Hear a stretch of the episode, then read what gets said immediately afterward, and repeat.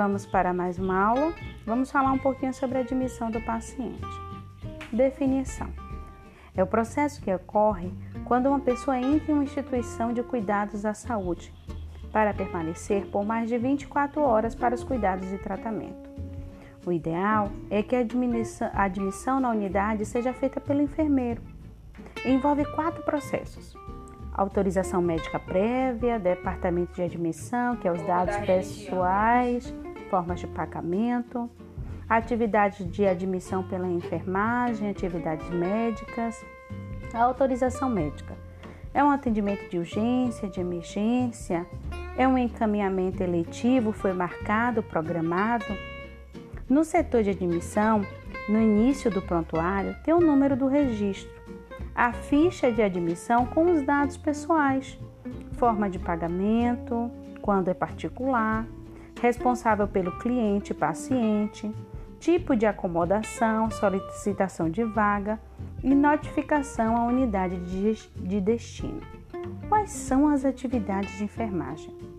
Obter na admissão o nome, diagnóstico, condições do paciente e o quarto que lhe foi designado. Preparar o leito de acordo com a patologia do cliente. Verificar antes da chegada do paciente ao leito condições de higienização e manutenção, equipamentos básicos para os primeiros cuidados, suporte de soro, cama com grade, saídas de oxigênio e aspiração completas, entre outros. Recepcionar o cliente afetuosamente com um sorriso, para que ele se sinta bem recebido e desejado. Apresente-se ao cliente ou responsável.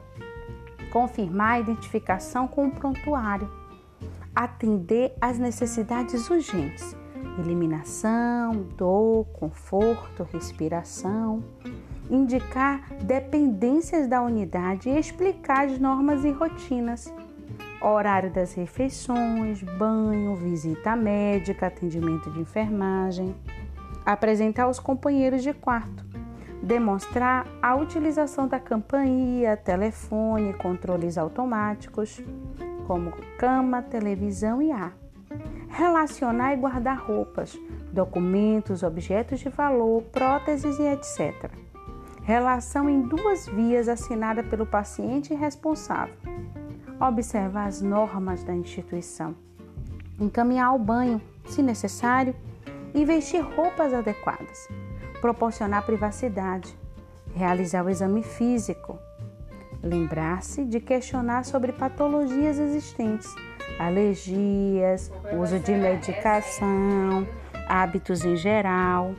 Verificar os sinais vitais, PA, pulso, temperatura, respiração. Preparar o prontuário. Comunicar ao serviço de interesse sobre a ocupação do leito. Nutrição, manutenção e higienização. Centro cirúrgico, hemodiálise, médico assistente. Avaliar as ações anteriores, conforto, orientação, medidas de segurança, informações coletadas precisas. Realizar as anotações de enfermagem, o técnico de enfermagem ou a evolução feita pelo enfermeiro. As anotações de enfermagem na anotação, colocar a data e hora da admissão, se a procedência, é se ele veio da sua residência, do pronto-socorro se é transferido, tipo de tratamento, se é médico ou especialidade responsável, se tem acompanhante, familiar, vizinho, amigo, profissional de saúde, condições de locomoção, se ele está deambulando com auxílio de cadeira de rodas, maca ou carregado condições gerais, a sua aparência, higiene, humor e ele está em uso de alguma coisa. Anotar os sinais vitais, anotar dados informados pelo paciente ou responsável, indicar fonte de informação, queixas de dor no momento, desconfortos, alergias, patologia, patologias prévias existentes, uso de medicações, pertences, descrever o que permanece com o cliente registrar pertences devolvidos a quem devolveu. Anotar orientações feitas ao cliente ou familiares, jejum, coleta de exames. Assinar conforme a orientação do Corém. Responsabilidade médica. O médico ele realiza, realiza a visita, realiza a evolução médica, determina a hipótese diagnóstica, realiza a prescrição e preenche completamente os documentos dos exames solicitados. Quais são as reações comuns na admissão do cliente? Ele tem ansiedade, medo, redução da privacidade, solidão, distúrbio da autoestima e perda da identidade. Qual é o modelo de uma admissão? Vamos lá?